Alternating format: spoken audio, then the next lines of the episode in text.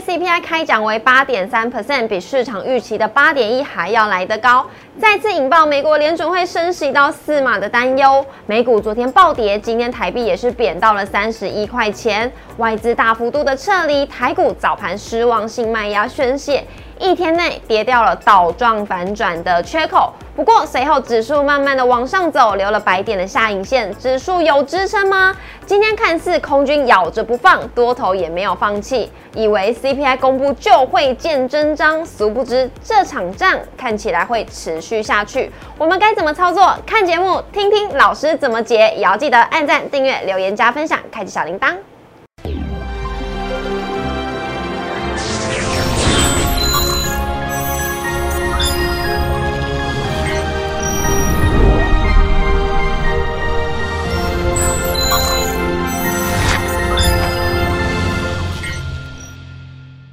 股市的小店投资不断线，大家好，我是主持人 Coco。今天在我们节目现场邀请到的是林汉伟分析师，老师好，Coco 好，大家好。老师，昨天晚上呢，公布这个 CPI 的这个指数，竟然是高于预期耶，当时候的呃，真的是吓到了。对啊，因为跌破市场的眼镜嘛，因为大家都预期说应该是会下滑，但是是真的下滑了，是下滑，但下滑幅度没有大家预期来那么高。但你会翻到昨天美股好像是这种什么天崩地裂的利空消息，哇，全部都大跳水、大崩跌。对，那我觉得也是在于说，因为。这个礼拜五就是美股的四日结算嘛，没错。所以原本在这个礼拜二 CPI 公布之前，美股是在走高空坡，嗯哼，对，行情是出现高空的行情。但是因为所谓的空单，它其实还有这个结算的一个利多，嗯，所以看起来昨天利用那一个所谓 CPI 的一个利空的消息，哎，空军出现大反扑，所以美股出现重挫的一个发展，而且都是跌一些大型的全职股啊，像什么苹果、亚马逊等等。那这些因为占美股权重很重，所以一旦出现这种跳水的急杀之后，就会引发这种 ETF 式啊，然后城市的一个卖单连锁式的卖压，所以你就看到昨天美股是真的血流成河了。血流成河，连带呢也影响到今天的台股。那我们来看一下我们今天的主题：CPI 之乱，空军死咬多头缓步的攻坚。今天的指数呢是。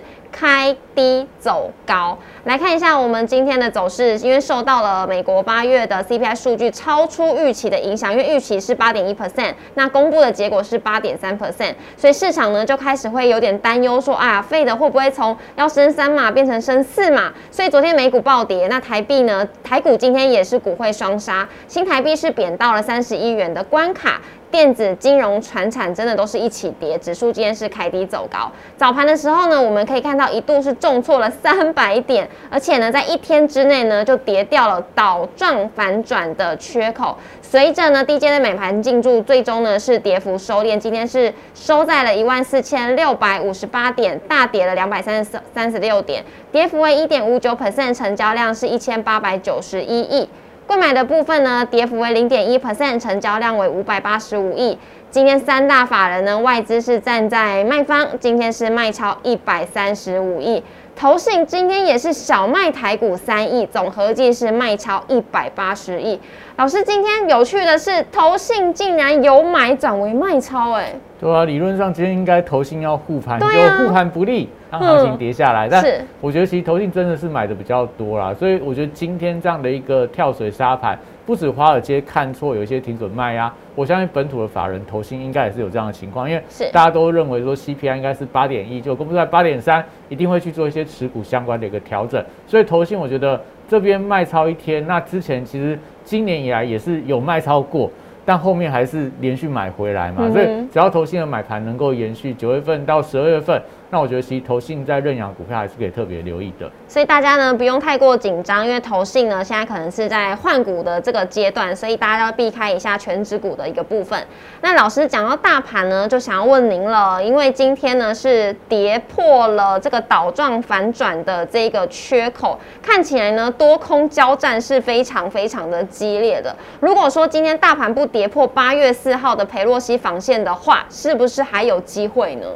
我觉得，当然八月四号那个前破培优西防线的低点，大家会视为说啊，这个台的一个危机，所以国安基金进场。如果国安基金基金进场的低点都被跌破的话，哎，那大家就会认为说国安基金护盘不利，那行情我觉得修正卖压比较重。嗯，除了培洛西防线以外，大家可以看到荧幕上有一条蓝色线，是是在一万四千五百五十二点。嗯，那看到这条线蛮有趣的，上次的培洛西防线碰到这条线，嗯，就出现了一个所谓长下影线的一个反弹坡。对，那。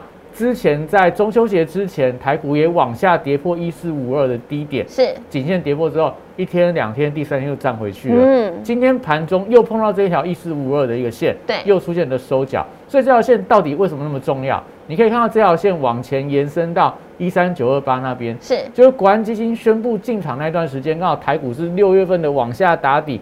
打了一个 W 底一个形态，那个 W 底的形态，那一个十字线的颈线的位置就在一四五二，嗯，所以代表说底部的 W 底形态叫做国安基金的 W 底，嗯，那个底部颈线不被不被跌破之前呢，我觉得市场还是对国安基金护盘还是有一定的信心，所以我觉得大家这几天国际股市跌也好，台股修正也好，这条颈线我觉得就是大家可以观察多空的重要的支撑力道，只要碰到或跌破两三天又站回去的话。代表这一波，我觉得台股的反弹波应该还没有结束，但大家比较关心应该是啊，那今天那个礼拜一的多方缺口，对多方的倒状反转缺口啊，今天被补掉了，对，所以说今天又出现了空方倒状反转缺口，对，那这行情不就完蛋了吗？对呀，很紧张哎。对啊，因为你可以看到这个大盘的倒状反转缺口，其实在这个中秋节之前，台股是创下波段的低点，上个礼拜三、礼拜四拉尾盘之后。礼拜一是直接跳空往上，因为美股的部分是出现了连续的一个强攻，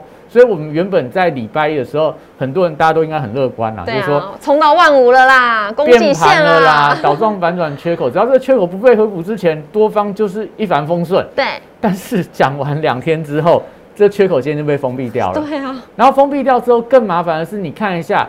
那个所谓的礼拜缺口还在，但是我们礼拜三呈现一个空方的缺口，嗯，所以就变成说，哎，看起来原本的多方的岛变成空方的岛，嗯，那多方岛你认为就一路往上冲，那空方岛不就一路往下杀？对啊。但我会跟大家讲，今天其实蛮有趣的，蛮有趣的点在哪？你可以看到，今天其实大盘的指数开盘价是在一四六九九，嗯。今天盘中低点是在一四五二二，嗯哼，那就代表说，如果今天台股，因为我们昨天的台指其实跌了四百多点嘛，嗯，所以台股如果今天开盘直接跌三百点的话，它就会变成说，哎，指数开盘位置可能在一万四千五百五十二点以下，是，那你看那个缺口位置是不是就跟礼拜的缺口位置对称了？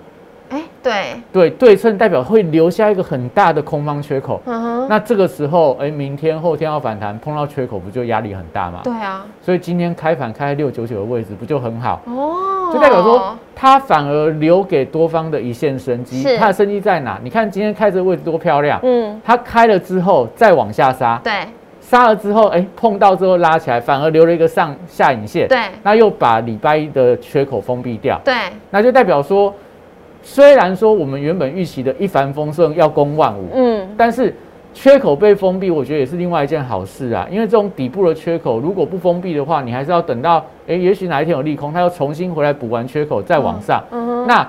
早补晚补，那不如干脆早早一点补一补，那我觉得是一件好事情嘛。那怎么感觉这个控盘者好像都知道要补这个缺口，赶快补一补啊？对，所以我觉得它既然因为国际有利空嘛，你有利空这个缺口不补，那就蛮麻烦的嘛。对，就是这代表说你好像利空不跌，但以后如果国际股市好，那台股反而补跌，去补跌补这个缺口，那不是很麻烦？因为这个缺口是在一万四千五百八十几点嘛。对。那我想今天的开盘价，刚刚讲的那个长下影线。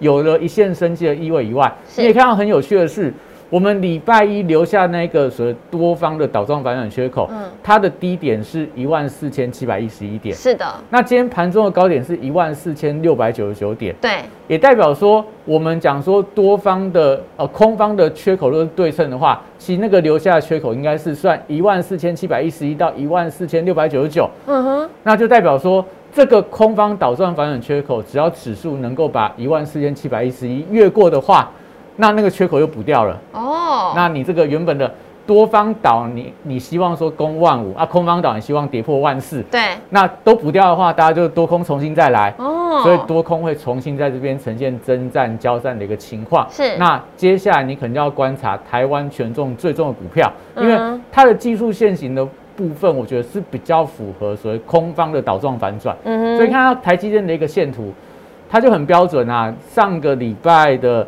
礼拜三跟这个礼拜礼拜一就刚好是四七二那一个两根 K 棒，对，它是一个对称的多方反转缺口。嗯，那缺口出来之后，台积电两天站回到基线关卡。对，那今天又一个缺口下来，你看它缺口位置跟礼拜缺口位置，其实比大盘来比的话，它是接近比较多。对耶，也代表说这缺口对称的力道是比较完整的。嗯，那。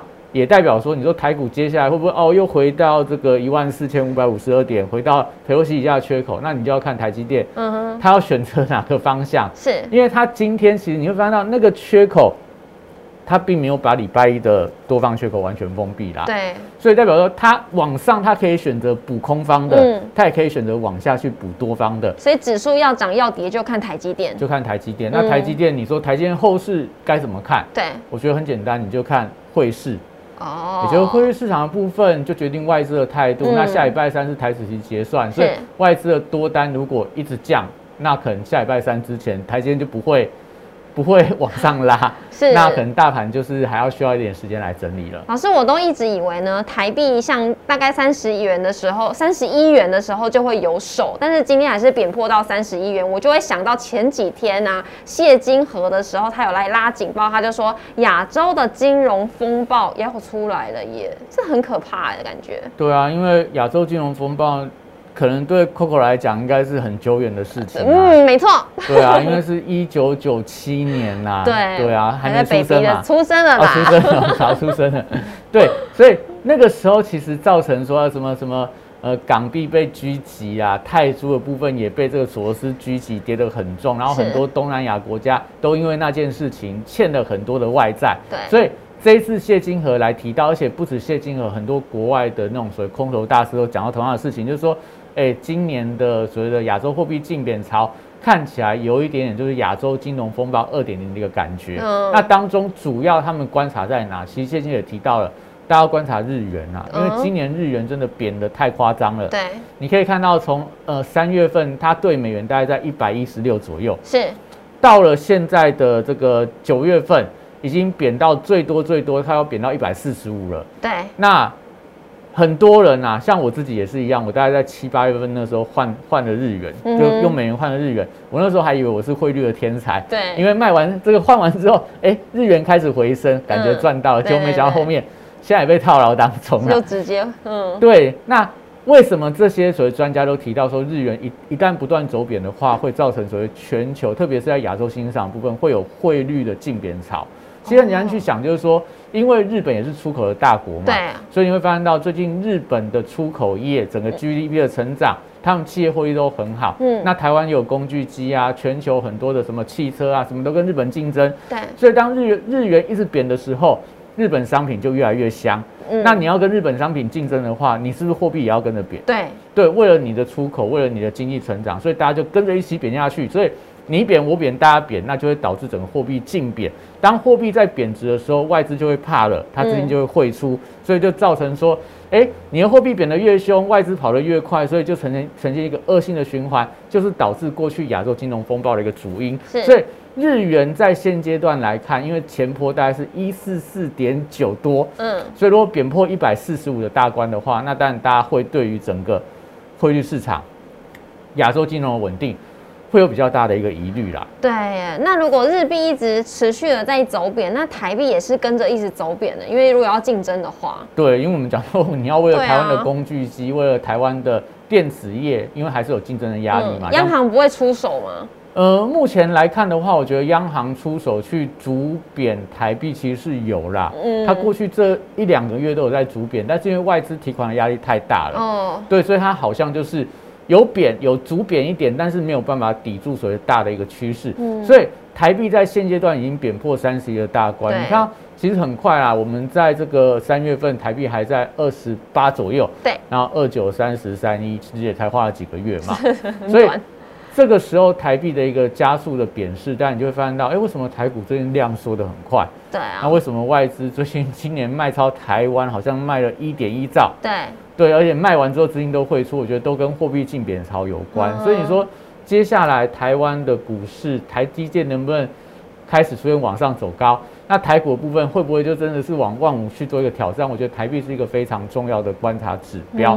那台币的部分，另外日元我们刚刚也提到了，但日元除了这个观察这个会不会是发生亚洲金融风暴以外，我相信很多人因为接下来日本要开放观光了嘛。